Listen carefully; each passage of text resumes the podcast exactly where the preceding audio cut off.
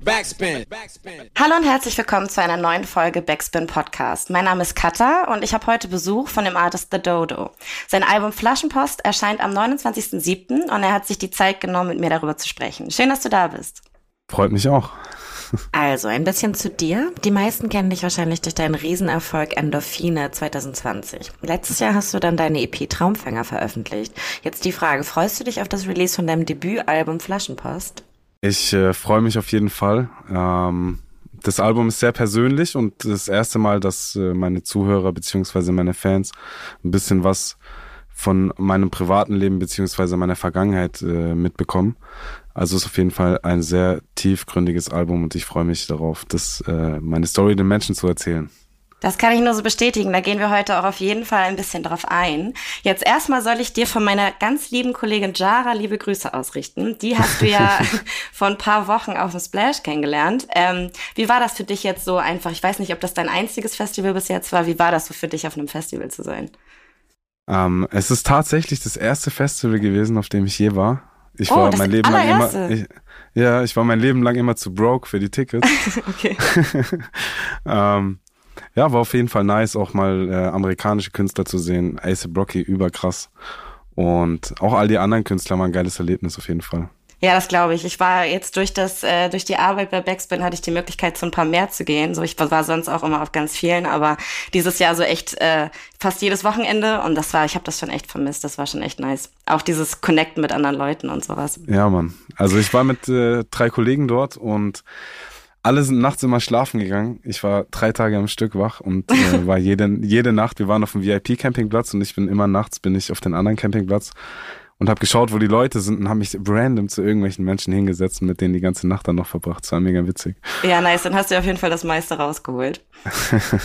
Ähm, so, jetzt erstmal direkt zu deinem Album Sound. Also äh, du bist ja jemand, der dafür bekannt ist, dass er elektronische Sounds mit Rap verbindet.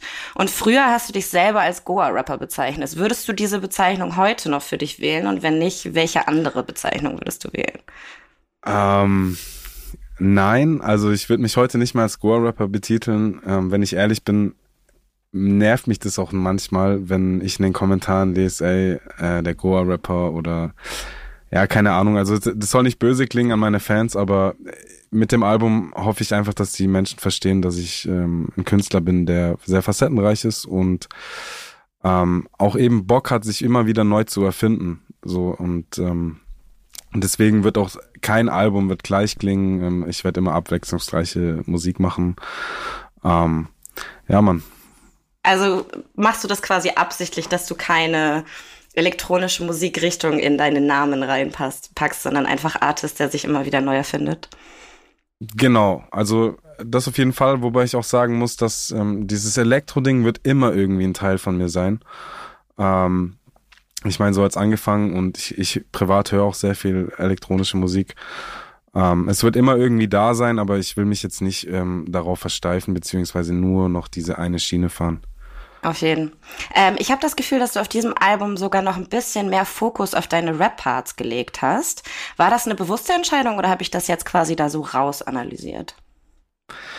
Ja, es war schon bewusst. Ähm, auf jeden Fall, weil, wie gesagt, so das ist das erste Mal, dass ich äh, sehr persönlich werde und äh, von meinem Leben erzähle, so meine nicht so, so schöne Kindheit oder Jugend und es passt, also ich habe dann irgendwann halt gedacht, ich komme eben von vom richtigen Rappen so von auf Boom Bap Beats, auf Hip Hop Beats und ähm, mir ist halt aufgefallen, dass gewisse Themen sich besser verpacken lassen auf solchen Instrumentals an, äh, als als auf Party Beats im Prinzip so. Mhm. Weil auch wenn ich echt eine Part, also ein Partytyp bin und auch gerne auf Partys gehe, darf man halt nicht vergessen, dass es für mich eigentlich immer mehr so ein Ausweg war ähm, von meinen Gedanken oder von, von diesem Kopfkino, in dem ich mich befinde. Und ähm, ich das auch in meinen, selbst in meinen Partysongs gar nicht so schön rede, sondern immer irgendwie sind es ja traurige Texte auf den elektronischen Beats und ja, ähm, ja man.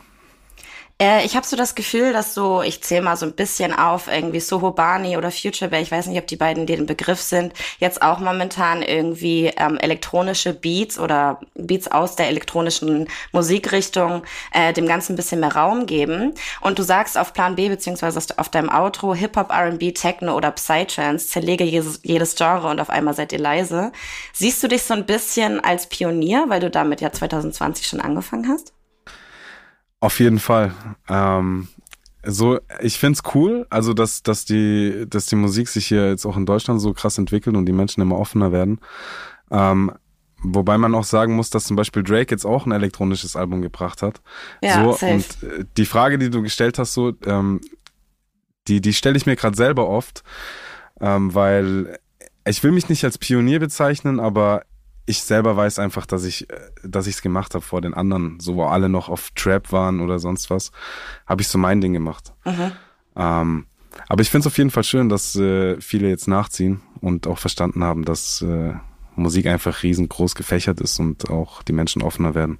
Ja, auf jeden Fall. Also die Folgefrage wäre jetzt sonst gewesen, ob es dich freut oder frustriert, dass quasi Leute sich deinem Trademark bedienen. Aber es klingt da jetzt gerade so, als würdest du das eigentlich eher schön finden. Ja, also ich finde es auf jeden Fall schön, wobei ich auch sagen muss, dass ich wirklich schon sehe, dass, ähm, dass es Menschen, also dass es Leute gibt, die es wirklich eins zu eins kopieren, so, mhm. ähm, wo, wo auch klipp und klar ist, dass sie da meinen, meinen damaligen Sound auf jeden Fall 100% kopieren, aber selbst das finde ich irgendwie cool, so weil ist ja auch irgendwie, irgendwie ein Kompliment, ich, irgendwie ne? Ich, eben, ja. Auf jeden. Auf, auf deinem letzten Album Traumfänger hattest du relativ wenig Feature und das ist jetzt dieses Mal auf deinem neuen Album auch so. Äh, erstmal die Frage, wie kam die Zusammenarbeit mit Esther Graf zustande? Das hat mich irgendwie interessiert. Äh, mit Esther, äh, wir haben uns Anfang letztes Jahr, also das war im Winter irgendwann, haben wir uns äh, kennengelernt auf einer Party. Und ich war halt mega Fan von ihr schon. So, ich habe sie schon länger verfolgt, so wo, wo jetzt der Hype noch nicht so war, wie es jetzt ist. Und finde sie irgendwie einzigartig so mhm. ähm, und wollte halt immer einen Song mit ihr machen. Habe sie damals gefragt, ob sie Bock hat für mein Album was zu machen. Dann ist sie damals extra zu mir nach, also zu uns ins Studio nach Stuttgart gekommen, ähm, an meinem Geburtstag sogar. Und äh, da haben wir erst im Studio einen Song fertig gemacht und dann sind wir noch feiern gegangen. Das ist auf jeden Fall eine coole, coole Sau. ja, ich durfte sie im, im äh, Zuge vom Stammtisch durfte ich sie auch kurz kennenlernen. Das ist echt äh, eine ziemlich coole Person, kann ich nur so unterschreiben. Ja, Mann. Äh, dein zweites Feature, und mit dem hast du ja auch schon mal was zusammen gemacht, ist Bowser. Und ähm, ich habe in alten Interviews von dir gelesen, dass er schon ein Stück weit ein Vorbild irgendwie für dich ist. Was macht für dich so die Zusammenarbeit mit ihm besonders? Also erstens, so ich war immer Bowie-Fan so, also auch schon vor drei Farbenhaus, so vor seinem ersten Album habe ich ihn so ein bisschen über Ecken äh, seine Musik schon gehört und ich finde einfach seine Schreibweise krass und wie krass musikalisch dieser Mensch ist. Der mhm. spielt jedes Instrument gefühlt und ähm, er ist einfach Musik so und ähm, das fasziniert mich an ihm und auch seine Power, so er hört nie auf. So, das ist wirklich also da finde ich finde ich cool an ihm. Also ich muss auch sagen, ich habe äh, Tropfen tatsächlich schon gehört, bevor Drei Farbenhaus draußen war, nur dieses Snippet auf YouTube, das habe ich irgendwie rauf und runter gehört und äh, mhm. war da schon äh, irgendwie ein Riesenfan und ich habe ihn jetzt auch schon mehrfach live gesehen und dann steht er da irgendwie mit E-Gitarre und danach am Klavier und so. Äh, kann ich auf jeden Fall total fühlen. Ich habe mhm. aber auch so ein bisschen das Gefühl, dass ihr, was eure Lebensgeschichte angeht, ein bisschen Parallelen habt. Hast du das Gefühl, dass das vielleicht auch so ein bisschen damit reinspielt? Ja, glaube ich schon. Also wir sind auch ziemlich von der Person. Manchmal haben wir wirklich Parallelen, so wir sind zwei Menschen, so wir können mit Menschen im Raum sitzen und kein Wort reden. Mhm. So, nicht weil, weil wir jetzt schüchtern sind oder sonst was, sondern weil wir einfach zu sehr mit unserem Kopf beschäftigt sind. Ähm, und ja, ich glaube schon, dass es auf jeden Fall eine Rolle spielt, so, ähm, dass wir, dass wir uns gefunden haben, sagen wir so. Also können wir uns noch auf weitere Zusammenarbeiten mit euch freuen nach diesem Album. Ich denke schon. Sehr nice, das freut mich. Ich bin, wie gesagt, ein großer Bowie, aber auch ein großer The Dodo-Fan. Ähm, du hast es jetzt gerade selber schon zweimal irgendwie angesprochen. Du hast in dem Album jetzt so das erste Mal wirklich richtig tiefe Einblicke in deine Geschichte und in deine Kindheit gegeben. Ähm, wenn man auf deine Seite, also auf deine Bio auf der Sony-Seite geht, ist das auch in Textform alles nochmal aufgeschrieben. Da hast du erzählt, hm. dass dein Vater früh ins Gefängnis gekommen ist und die Konsequenz, als ob das nicht schon schlimm genug ist, war, dass deine Mutter alkoholkrank geworden ist. Ähm, wie schwierig war das für dich jetzt auf diesem Album, diese Themen so konkret und direkt anzusprechen? Mm, also diese ja, knapp eineinhalb Jahre so, an denen ich jetzt am Album saß, die waren wirklich äh, vielleicht sogar, was, was meine Psyche angeht oder mein Kopf angeht, echt die schlimmste Zeit meines Lebens, weil ich mich halt wirklich tief reingesteigert habe und äh, viele Sachen, die tief in mir waren, aber ähm, ich irgendwie die letzten Jahre und so in mich reingefressen habe, ähm, kam halt auf einmal aus mir raus. So deswegen war das eine sehr emotionale Zeit für mich auch. Mhm. Ähm, und jetzt im Nachhinein, was mir in den letzten Wochen sehr bewusst wurde, auch wo ich das erste Mal das komplette Master vom Album durchgehört habe, ähm, wie krass ich mich eigentlich therapiert habe, wie krass ich mich selber irgendwie therapiert habe in dieser Albumphase. Ähm, und dass mich das Album auch ein Stück weit reifer oder erwachsener gemacht hat. Mhm. So dadurch, dass ich halt so tief im Prinzip in meine Seele gegangen bin, habe ich auch sehr viele Sachen verstanden, die ich davor nicht verstanden habe. Und ja, man, äh, ist irgendwie so, also dieses Album ist für mich einfach so ein Befreiungsschlag, ein bisschen ähm, für meine Seele. Das kann ich total verstehen und ohne da jetzt zu tief aus dem Nähkästchen zu plaudern, aber ich habe äh, ähnliche Erfahrungen in meinem Leben gemacht. Also meine Mama hatte auch eine Zeit lang ähm, sehr große Probleme mit Alkohol und äh, auch mhm. andere psychische Krankheiten. Und ich finde, wenn KünstlerInnen so tief in ihre eigene Kiste reingreifen, dient das auch immer, äh, also den Fans, ähm, als Identifizierung. War das auch so ein bisschen dein Ziel, dass du irgendwie anderen Leuten vielleicht auch zeigen wolltest, dass sie nicht alleine damit sind? Auf jeden Fall. Ähm, das ist schon immer irgendwie so ein Ziel von meiner Musik, dass ich eben Sachen ansprechen möchte, also sehr private Themen oder im Prinzip meine Seele. Ich möchte Musik machen, die Menschen einfach hilft. So, ich will nicht dieser Rapper sein, der mit seinem Geld prahlt, der vor dicken Autos steht, der was weiß ich, viele Frauen in seinem Video hat, nur um krass dazustehen, sondern für mich ist Musik einfach die Sprache, die jeder versteht. Ähm, mhm. Und ähm, auf jeden Fall, ja, ich, äh, shit, ich habe die Frage vergessen. Ob andere genau. Leute, also ob Fans sich damit identifizieren sollen, ob das auch irgendwie dein Ziel damit war. Ja, also auf jeden Fall. Ich krieg auch echt oft Nachrichten, ähm, so von Fans, die dann sagen, ey, der und der Song, der hat mir sehr krass geholfen und äh, es gab auch schon Momente und ich meine, ich bin jetzt noch nicht so über big, aber wo ich Bilder zugeschickt bekommen habe, wo wo man sich Songlines von mir tätowiert hat und so mhm. und das mhm. ist halt schon krass. Also das fühlt sich dann gut an, ähm, wenn, wenn man diese Bestätigung auch bekommt, für was man es macht. Das kann ich mir gut vorstellen. Aber ich finde irgendwie so die, die, das Mittelmaß zu finden zwischen man verarbeitet etwas und man macht diese Geschichte zu seiner eigenen Identität vielleicht auch schwierig. Hattest du das Gefühl, dass das oder wirst du vielleicht, hast du ein bisschen Angst davor, dass jetzt nach diesem Album dir das so als, als äh, Trademark auf die, auf die Stirn geschrieben wird oder glaubst du nicht, dass das in die Richtung geht? Ähm, Angst habe ich nicht. So, ich fände auch ehrlich gesagt gar nicht so schlimm, ähm, weil heutzutage bin ich auch der Meinung, dass es viel zu wenig Künstler gibt, die noch wirklich eine Story mitbringen, mhm. sondern ähm, so einem Künstler wird ganz schnell so ein Fake-Image aufgedrückt. Und deswegen finde ich eigentlich gar nicht so schlimm, auch so, dass, dass die Kids das ein bisschen auch so als Vorbild sehen, dass egal wie scheiße deine Kindheit war, egal was du erlebt hast oder sonst was, mach einfach dein Ding, glaub an dich selbst so und ähm, das wird schon der richtige Weg sein. Hast du schön gesagt. Du hast in deinem Interview mit äh, Musikexpress letztes Jahr einen, finde ich, total schönen, auch sehr traurigen, aber schönen Satz gesagt. Und zwar, mein Leben ist eine einzige Überblendung. Ähm, ja kann ich irgendwie so ein bisschen relaten, behaupte ich jetzt mal. Und da stelle ich mir die Frage, wann schafft man das denn so durchzuarbeiten, äh, durchzuatmen und zu verarbeiten, was einem passiert ist? War das jetzt gerade genau, hast du ja gerade schon gesagt, in dem Albumprozess oder ist das vorher schon mal passiert?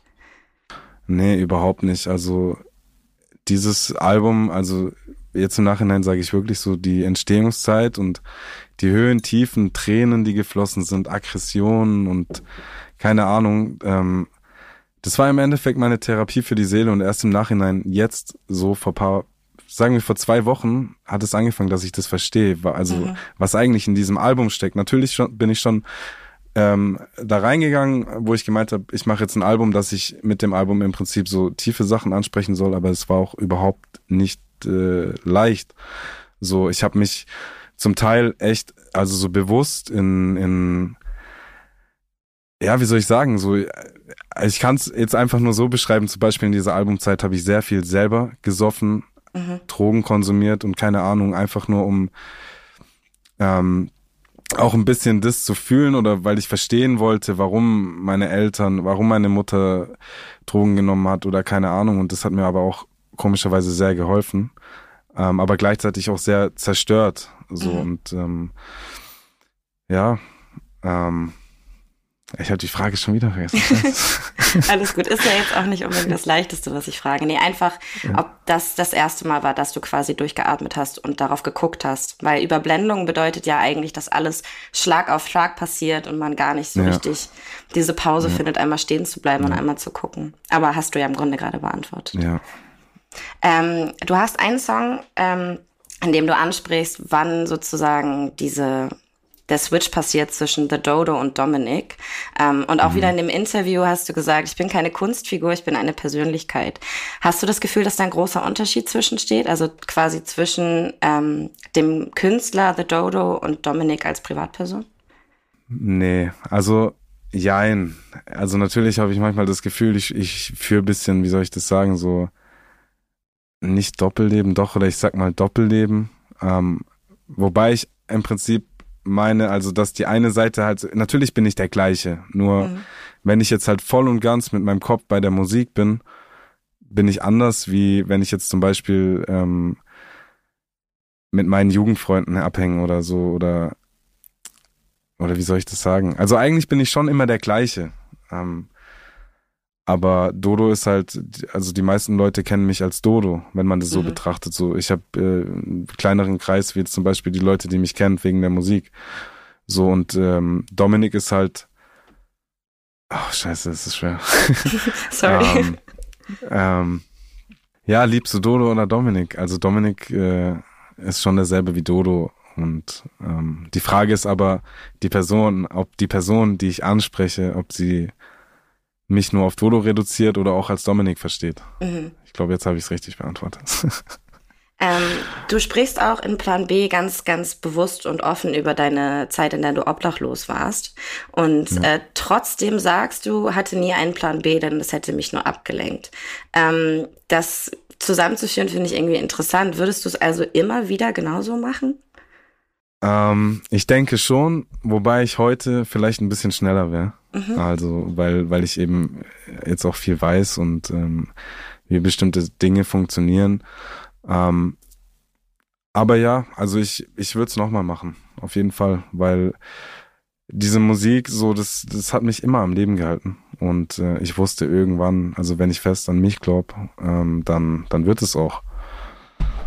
Hat ja auch geklappt tatsächlich, deswegen. Ja. Fand ich, fand ich nur interessant, weil es gibt ja auch Leute, die sagen, oh mein Gott, das war die schlimmste Zeit meines Lebens, das würde ich nie wieder, ich würde alles dafür tun, dass ich das mhm. irgendwie äh, verhindern kann. Aber bei dir mhm. hat das ja. Also natürlich, natürlich war es keine schöne Zeit so und äh, ich habe auch echt scheiß Erinnerungen daran, aber auf der anderen Seite habe ich dafür jetzt was zu erzählen. Mhm. So und äh, ist bisschen, bisschen verrückt, aber irgendwie habe ich manchmal das Gefühl, selbst in dieser Situation, also nicht das Gefühl, es ist sogar so, selbst in die Situation, dass ich obdachlos wurde, habe ich mich irgendwie bewusst irgendwie geschmissen, weil ich hatte davor, ich hatte so ein ganz normales Leben, so ich hatte meinen Job, unbefristeten Vertrag, gutes Gehalt, eine Wohnung, zwei Hunde, ein Auto, aber ich war halt immer unglücklich, mhm. so und ähm, so selbst in der Zeit, wo ich nachts äh, in der Kälte rumgelaufen bin und ich wusste, wo ich schlafen soll, ähm, selbst da ging es mir irgendwie besser wie zu dem Zeitpunkt, wo ich nicht das gemacht habe, was ich geliebt habe. Ja. Weil das hatte irgendwie so seinen Sinn und ich wusste immer, okay, ich muss jetzt durch die Scheiße so, ist halt jetzt so, aber es wird sich lohnen auf die Art. Das klingt da eigentlich schon rückblickend positiv. Ähm, du sagst aber auch viel zu spät, um noch hier irgendwas zu verändern. Das Schiff ist schon gekentert. Ähm, das klingt da eher negativ. Wie, wie, würdest du sagen, wie optimistisch bist du? Beziehungsweise wie leicht fällt es dir, positive äh, Gefühle zu einer vielleicht sehr negativen Situation zu haben? Ähm, ich bin eigentlich schon eine sehr, also was heißt eine sehr positive Person? Ich bin ich unterdrücke das irgendwie vielleicht mit Gemütlichkeit oder mhm. mit ruhig, mit so ruhig bleiben. Ich lasse mich schnell aus der Ruhe, also langsam aus der Ruhe bringen. Ich bin immer so der gechillteste Typ, egal was für eine Scheiße gerade pass äh, passiert. Dafür bewundern mich auch meine Freunde.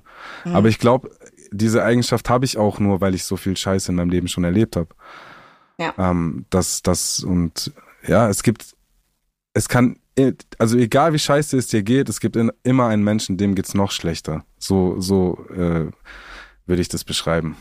Ja, entweder so oder so habe ich mir das jetzt über die letzten Jahre immer gesagt. Du bist auch an den letzten Situationen nicht gestorben. Also das klingt vielleicht ja. ein bisschen äh, dramatischer als das, was du jetzt gerade gesagt hast, aber ich ja. glaube, wenn man durch viele schwierige Situationen durchgekommen ist, dann kann man das irgendwie auch so als Erfahrungswert nehmen ähm, Situation, ja. die andere Leute vielleicht als absolut furchtbar ansehen, zu sagen, ja, ist scheiße, aber ich bin letztes Mal auch irgendwie durchgekommen. So. Ja.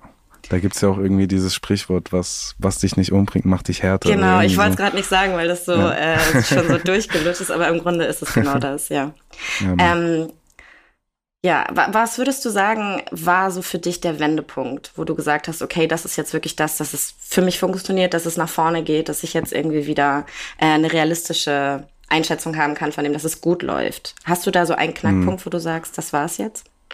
Ähm, jein. Also zum einen ist mir halt so, wenn ich jetzt zurückblickend nachdenke, ähm, wenn ich so überlege, mit allen Jungs, mit denen ich zum Beispiel in meiner Jugend Musik gemacht habe, die haben irgendwann aufgehört. Also mhm. die haben das Interesse verloren und ich bin halt immer weiter meine Schritte gegangen und äh, habe mich so irgendwann versteift auf, auf, auf das Musikmachen, dass ich gar nichts anderes mehr machen wollte, gar nichts anderes konnte.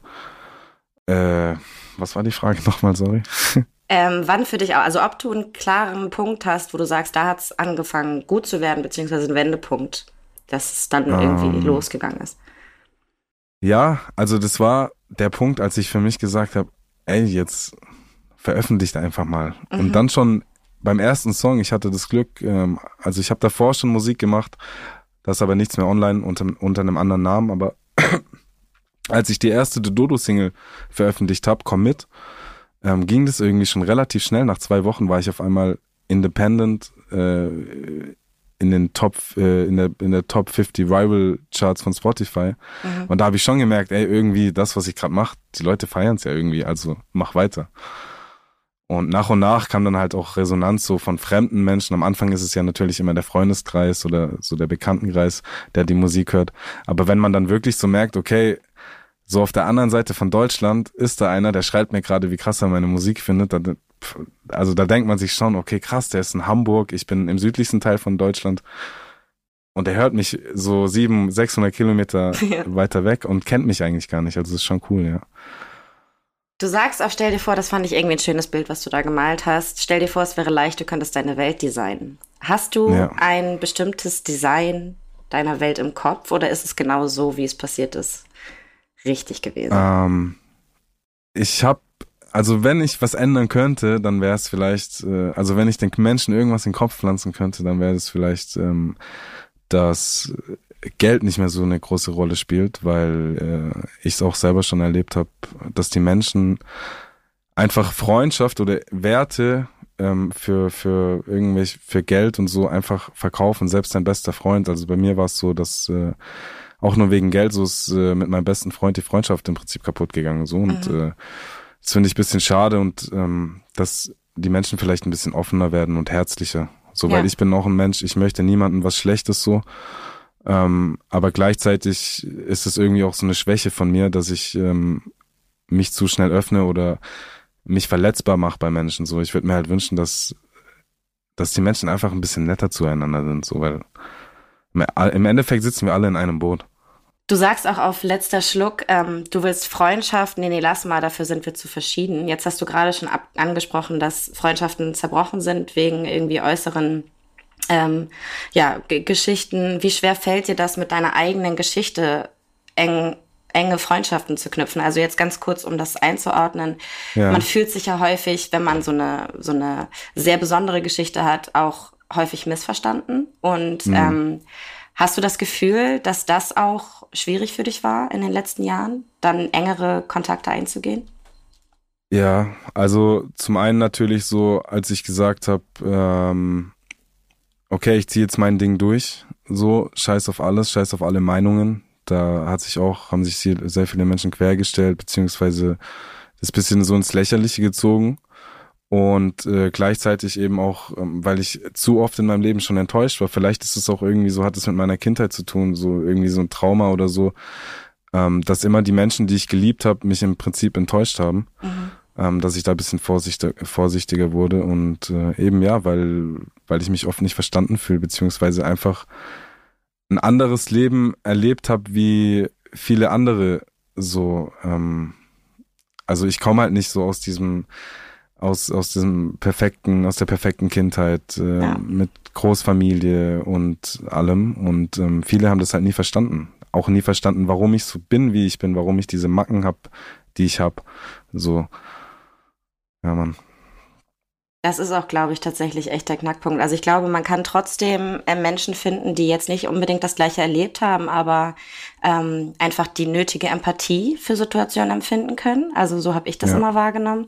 Äh, ich habe tatsächlich so FreundInnen von mir immer in so drei Schubladen eingeteilt. Das klingt jetzt vielleicht ein bisschen fies, aber so entweder die Leute, die selber voll durch die Scheiße gelaufen sind und deswegen einfach verstehen können, selbst wenn es nicht die gleiche Scheiße war, aber irgendwie so ja. einen Knacks haben, deswegen können die mich verstehen. Dann Leute, die eigentlich voll nach außen hin das perfekte Leben hatten, aber super empathisch sind, die mich dann auch verstehen konnten. Und dann eben dritte Kategorie in Anführungsstrichen, die Leute, die das gar nicht können und mit denen war dann aber eben auch die Beziehung, die Freundschaft eine sehr oberflächliche, mit dem man dann irgendwie nur ja. losgegangen ist oder sowas. Also stimmt, ja. Habe ich tatsächlich immer so, konnte ich immer schon auch nach ein, zwei Treffen einordnen, in welche Richtung ja. das jetzt gehen wird. So. Ja. Auf jeden Fall. Ähm, Du sagst auf Tränen der Sonne, such die Fehler heute bei mir, es tut weh. Ich habe das jetzt so wahrgenommen, dass das ein Song an deine Mutter war. Korrigier mich, wenn Richtig. ich falsch liege. Richtig. Okay. Ähm, du hast ja gerade schon gesagt, ähm, ja, dass deine Geschichte eine sehr krasse war inwieweit ist dir bewusst, dass das ein, ich sag jetzt mal, falsches Gefühl ist, weil die Sachen, die sie gemacht hat, sind ja nicht dein Fehler. Hm. Also zum einen sucht die Fehler heute bei mir ähm, so diesen Moment, den ich damit meine, ist im Prinzip so, ich kam ja in die Pflegefamilie, ich, also im Prinzip hat es bei uns geklingelt, ähm, hallo Frau Seifert, wir nehmen jetzt Ihre Kinder mit. Mhm. Ähm, und dann von jetzt auf gleich bist du weg. Und so zwei Wochen davor wurde dein Vater verhaftet und das hast du mitbekommen. So und auf einmal stehst du da, bist in einer fremden Familie. Ähm, ich hatte auch, also ich muss sagen, ich hatte eine sehr gute Zeit dort, war eine sehr, sehr nette Familie. Ähm, auf jeden Fall, dass ich nicht so weit abweiche. Ähm, war es dann so, dass ich aus der Pflegefamilie rauskam, irgendwann ähm, zurück zu meinem Vater durfte. Der hat neu geheiratet, äh, ist an Bodensee gezogen und im Prinzip meine Mutter hat schon regelmäßig versucht, mich zu kontaktieren und so, sagen wir so. Das hat damals angefangen über Facebook und aber ich irgendwie als Kind wollte das nie. Beziehungsweise ich hatte Angst vor dieser Situation. Ähm, und habe sie im Prinzip immer ignoriert. Und irgendwann war es halt zu spät. So, mhm. und ähm, da denke ich mir halt heute, ey, scheiße, man wärst du halt nicht so stur gewesen, aber auf der anderen Seite, ich war ein Kind. Ich wusste einfach nicht besser so. Ich ja. wusste nicht, warum ich diese Entscheidung treffe. Und das war auch für mich meine komplette Kindheit und Jugend schwer, weil ich mir das selber nicht beantworten konnte, warum, warum ignorierst du jetzt deine Mutter, die versucht doch, es tut ihr leid, weißt du, ich habe Nachrichten bekommen, wie es ihr leid tut und dass sie mich immer liebt und ich wusste es auch, ich habe auch schöne Erinnerungen an meine Kindheit, aber irgendwie, ich weiß nicht, so alles, was da passiert ist als Kind, so ich musste halt zu viel Sachen sehen. Mhm. Vielleicht hatte ich deswegen Angst vor dieser Situation und irgendwann später hatten wir mal Kontakt, als ich 18 war, ähm, einmal und da habe ich halt dann gemerkt, so dass sie sich nicht wirklich geändert hat und ähm, seitdem damals äh, habe ich mich dann komplett abgewandt und kurz vor ihrem Tod äh, habe ich dann eben eine Facebook-Nachricht bekommen, ähm, auf die ich damals auch nicht beantwortet habe, ähm, wo wo sie sich im Prinzip für alles nochmal entschuldigt hat und ähm, so dieser Text hat halt geendet, ich werde dich immer lieben, vergesst das nie. So, ja. und ähm, da mache ich mir halt heute bisschen Vorwürfe, ähm, dass ich da nicht geantwortet habe, weil dann, ich glaube, drei Wochen später habe ich dann die Nachricht bekommen, dass meine Mutter tot ist. Ja. ja. Das ist auf jeden Fall heavy shit, aber also ohne dass ich dir da jetzt mir anmaße, dir da irgendwas Richtiges sagen zu können. Aber wenn ich mal mit Leuten gesprochen habe, die mich da durch so eine höllische Zeit durchgetrieben haben, die wussten das meistens, mhm. dass sie, also ich unterstelle das mal, dass deine Mama das wusste, dass du sie trotzdem geliebt hast. Aber ja. es ist natürlich, klar, das sind äh, Vorwurfsgedanken, mit denen man dann auch irgendwie noch lange, lange zu kämpfen hat. Ähm, jetzt auch direkt nochmal bezogen auf deine Mutter. Du ähm, hast in deinen Texten jetzt häufig, hast du auch gerade schon gesagt, gesagt, dass du dich eben mit Alkohol betäubt hast. Vorhin hast hm. du gesagt, dass du das gemacht hast, um irgendwie nachzuvollziehen, vielleicht auch ein bisschen was, warum deine Mama das gemacht hat. Ähm, ja. Wie doll hast du persönlich Angst davor, dass du so wirst wie deine Mutter? Weil ich weiß, dass ich mir schon Gedanken gemacht. Ich bin auch jemand, der sagt äh, nicht so oft Nein zu Alkohol, also halt in ja in einer freudigen Situation, aber auch manchmal, wenn es irgendwie nicht so freudig ist. Und ich weiß, mhm. dass ich da immer so diese Grundpanik hatte. Oh Gott, werde ich jetzt auch so? Hast du das auch? Ja, auf jeden Fall. Also ich habe das sehr oft sogar und hasse mich im Prinzip oft selbst, ähm, aber mach's dann irgendwie trotzdem. Mhm. Nur jetzt halt in dieser Albumzeit war es halt sehr intensiv und das hat davor schon angefangen, im Prinzip, ähm, auch bevor ich das erste Mal Musik veröffentlicht habe, so nach dem Tod meiner Mutter, musst dir vorstellen, bei uns in Süddeutschland, ähm, da gehen am Wochenende immer die übelsten Raves im Wald. Mhm. So, und ich habe halt Kollegen, die damals angefangen haben aufzulegen und diese Partys zu organisieren. Und kurz nach dem Tod äh, habe ich dann zu den Jungs gesagt, ich so, ey, die wussten gar nicht, um was es geht, die wussten gar nicht, dass meine Mutter gestorben ist und so. Und ich habe denen nur geschrieben, Jungs, ich brauche, äh, lass mal eine richtig krasse Party machen. Und das war die erste Nacht, wo ich Drogen konsumiert habe auch. Mhm. Ähm, weil ich da, also im Prinzip äh, durch äh, den Drogentod, also meiner Mutter so, ich weiß nicht so, ich bin voll abgerutscht in dem Moment, wollte dahin und habe dann das erste Mal Drogen genommen und mich total weggeschallert so. Mhm. Ähm, ja, Mann. Äh, ich will nicht zu weit abschweifen. Nee, alles gut. Ich finde das super interessant ja. und ich glaube aber auch jetzt auf mich bezogen, es geht irgendwie viel um den Umgang damit. Und dadurch, ja. dass du jetzt quasi das, das schlimmste Beispiel ganz nah an dir selbst dran gesehen hast, ähm, ist da vielleicht trotzdem auch eine Veranlagung dazu da. Aber ich glaube, wenn man, wenn man anfängt, sich mit sich selbst auseinanderzusetzen und mit den Geistern, die man da irgendwie in sich drin hat, dass man da ja. ähm, vielleicht Glück hat und einfach davor bewahrt wird, weil man sich ja einfach damit auseinandersetzt. Und wenn du das in deine Musik reinpackst, ähm, dann ist das ja schon mal eine Art und Weise, das irgendwie ja, ja zu, zu analysieren sozusagen. Aber das finde ich trotzdem interessant, weil du halt in dem Interview gesagt auch einmal gesagt hast, dass du, ähm, dass die Zeit der Drogen für dich vorbei ist. So. Hm. Und ähm, sprichst aber trotzdem auf dem Album in vielen Songs darüber, dass du Alkohol oder Drogen konsumierst. In Schublade zu zum Beispiel sagst du, und wenn ich ein Gramm ziehe, bin ich kein Junkie.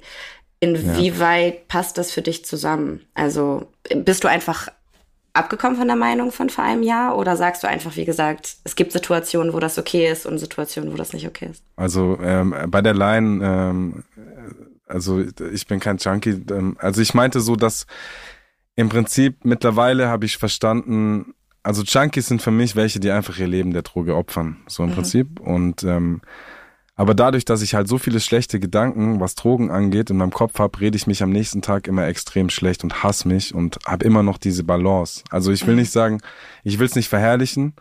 Auch heute jetzt, äh, nicht jetzt heute, aber allgemein so, ähm, natürlich kiffe ich ab und zu mal ein oder natürlich trinke ich mir einen über den Durst, so, aber ähm, jetzt was so zum Beispiel chemische Sachen angeht, äh, habe ich jetzt nach dem Album einfach, das habe ich beendet, weil es meinem Kopf nicht gut getan hat. Ja. Ähm, und ja, also ich bin auf jeden Fall, ah, wie soll ich das jetzt sagen? Scheiße, ich bin vorausgekommen. Ähm, ist es vielleicht so, dass du einfach einen bewussten, bewussteren Umgang damit hast, als jetzt vielleicht irgendwie jemand, der das einfach nur macht, ohne zu wissen, dass es vielleicht in dem Moment eine Kompensation von irgendwas ist oder sowas, dass dir das halt einfach ja. klar ist und du deswegen ähm, Mir ist dir klar, das auch mal erlauben darfst. Cool ist. Ja, ja, auf jeden Fall. Ja. Ich finde das auch total wichtig, dass man da nicht so schwarz oder weiß denkt. Dass man nicht ja. denkt, man darf es entweder gar nicht oder total ja. oder man ist jetzt so oder so. Das ist ja quasi genau dieses Schubladendenken, mit dem du versuchst, irgendwie mit deinem Intro aufzuräumen. Ähm, da sprichst du ja auch über viele Klischees. Und was würdest du sagen, gibt es ein Klischee, was dir häufig zugeschrieben wird oder sind es einfach ganz viele auf einmal? Ja, zum Beispiel, also im Prinzip, ich spreche auch an, gerade mit Tattoos und ähm, ich habe jetzt, bin zum Beispiel jetzt nicht diesen Weg gegangen, dass ich irgendwie, ich habe gerade so meine Realschule gepackt nach dem zweiten Versuch, habe alle Ausbildungen hingeschmissen. Ich glaube, ich habe fünf Ausbildungen angefangen, mhm. äh, tausend verschiedene Jobs so und ich war halt nicht so dieser Junge, der diesen geraden Weg eingeschlagen hat. Mhm. So, und äh, das, das hat man mich auch oft, äh, das habe ich oft gespürt, auch so in meinem Umfeld, ähm, dass Leute über einen reden, nur weil man halt nicht ist wie die anderen. So, ja. und wie gesagt, so mit den Tattoos, allgemein schon, dass ich äh, jetzt nur keinen normalen Beruf aus, äh, ausübe, sondern Musik mache. Das ist auch, äh, was so die ältere Generation nicht so versteht. Und da wurde immer auf mir rumgehackt und so. Und ja, ich will einfach, dass die Menschen verstehen, ey, lass doch, lass doch den Gegenüber machen, was er will. Hauptsache er ist glücklich. Word. Sehe ich absolut ja. genauso. Ähm, was ich ganz schön finde, wir haben ja jetzt gerade über sehr tiefe und äh, vielleicht für andere vermeintlich sehr traurige Themen, Themen gesprochen, aber ich finde, gerade wenn man da irgendwie durchgekommen ist und an sich selbst arbeitet, dann es gibt das einem die Möglichkeit, so die beste Version von seiner selbst zu werden.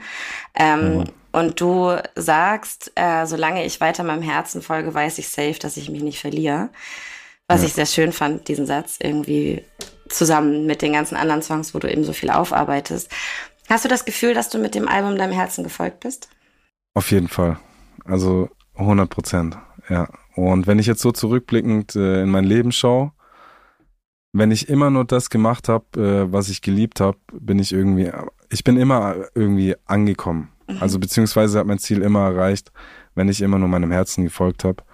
Ähm, und das ist auch äh, so ein Sprichwort, was ein sehr guter Freund von mir immer zu mir sagt, so wenn ich an den Punkten bin, wo mir alles zu viel wird und er merkt, ey, äh, bei dem ist gerade alles stressig, dann sagt er immer einen Satz zu mir, Dodo, vertrau mir, tu das, was du liebst und äh, mach dir um nichts mehr Gedanken so und dann wird schon alles gut so. Mhm.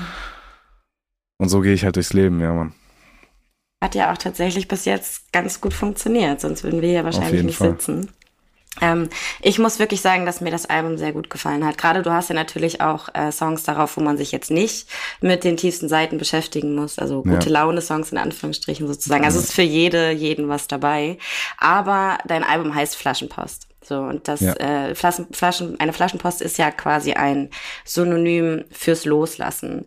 Hast du ja. das Gefühl, dass du diese ganze Last, die du irgendwie auf dir getragen hast, damit losgelassen hast? Auf jeden Fall. Also wie gesagt, so dieses Album ist im Nachhinein merke ich einfach, was für eine, was für eine krasse Therapie das für mich war. Mhm. Und ähm, bin auch jetzt, seit ich das komplett abgegeben habe, das war so eine Befreiung. So und seitdem ist mein Kopf freier, mhm. mir geht's besser, äh, ich habe keine Abstürze mehr und ich weiß ganz genau, was ich will. Und ich glaube einfach, das war nötig, das einfach in diesem Album alles aufzuarbeiten, mhm. ähm, damit ich jetzt hier einfach weiter Gas geben kann und mich die alten Sachen nicht mehr belasten. Das wünsche ich dir auf jeden Fall. Und ich muss sagen, also als ich mir das angehört habe, hat man das auch gemerkt. Also man, man spürt das irgendwie, dass da sehr viel Ehrlichkeit und sehr viel Tiefe drin ist. Aber ähm, wenn man danach irgendwie in der Lage dazu ist, das quasi loszulassen und zu sagen, alles klar, das musste jetzt einfach alles mal raus. Ich bin, in, bin bereit dazu, das mit meiner Fan-Community irgendwie zu teilen.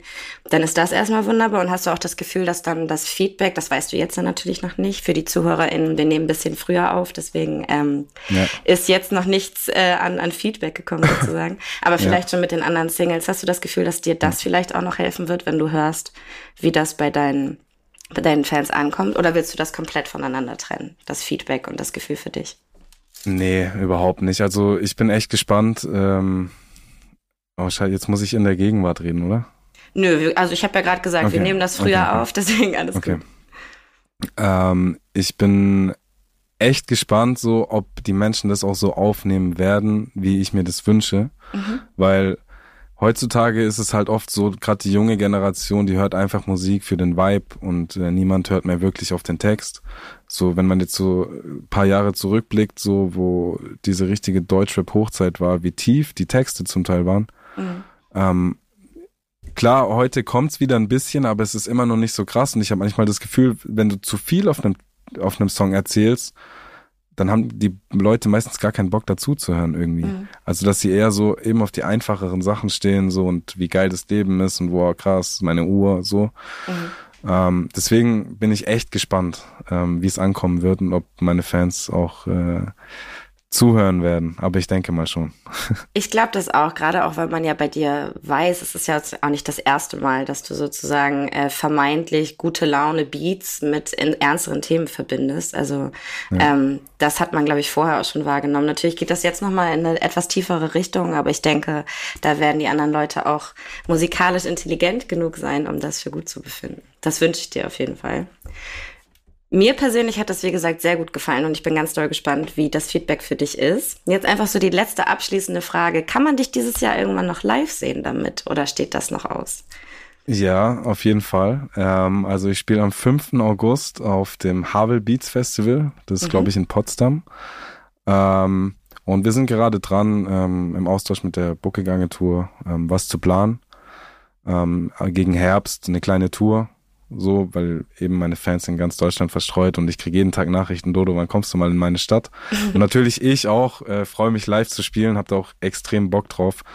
Ähm, aber so alle kommenden Daten wird man dann mit mir auf den Socials sehen oder eben auf meinem Spotify-Profil ist dann alles verlinkt. Wird auf jeden Fall einiges kommen noch dieses Jahr dann folgte Dodo auf jeden Fall auf Instagram. Ich bin super dankbar, dass du dir Zeit für dieses Gespräch genommen hast, auch wenn es ein bisschen in die Tiefe ging. Ich hoffe, das war okay, dass wir das so gemacht haben. Auf jeden haben. Fall. Hat ja, Spaß ich hatte, schön. Ich hatte das Gefühl, dass das anders auch gar nicht möglich ist, dieses Album zu besprechen. Es hat mir auf jeden Fall auch großen ja. Spaß gemacht.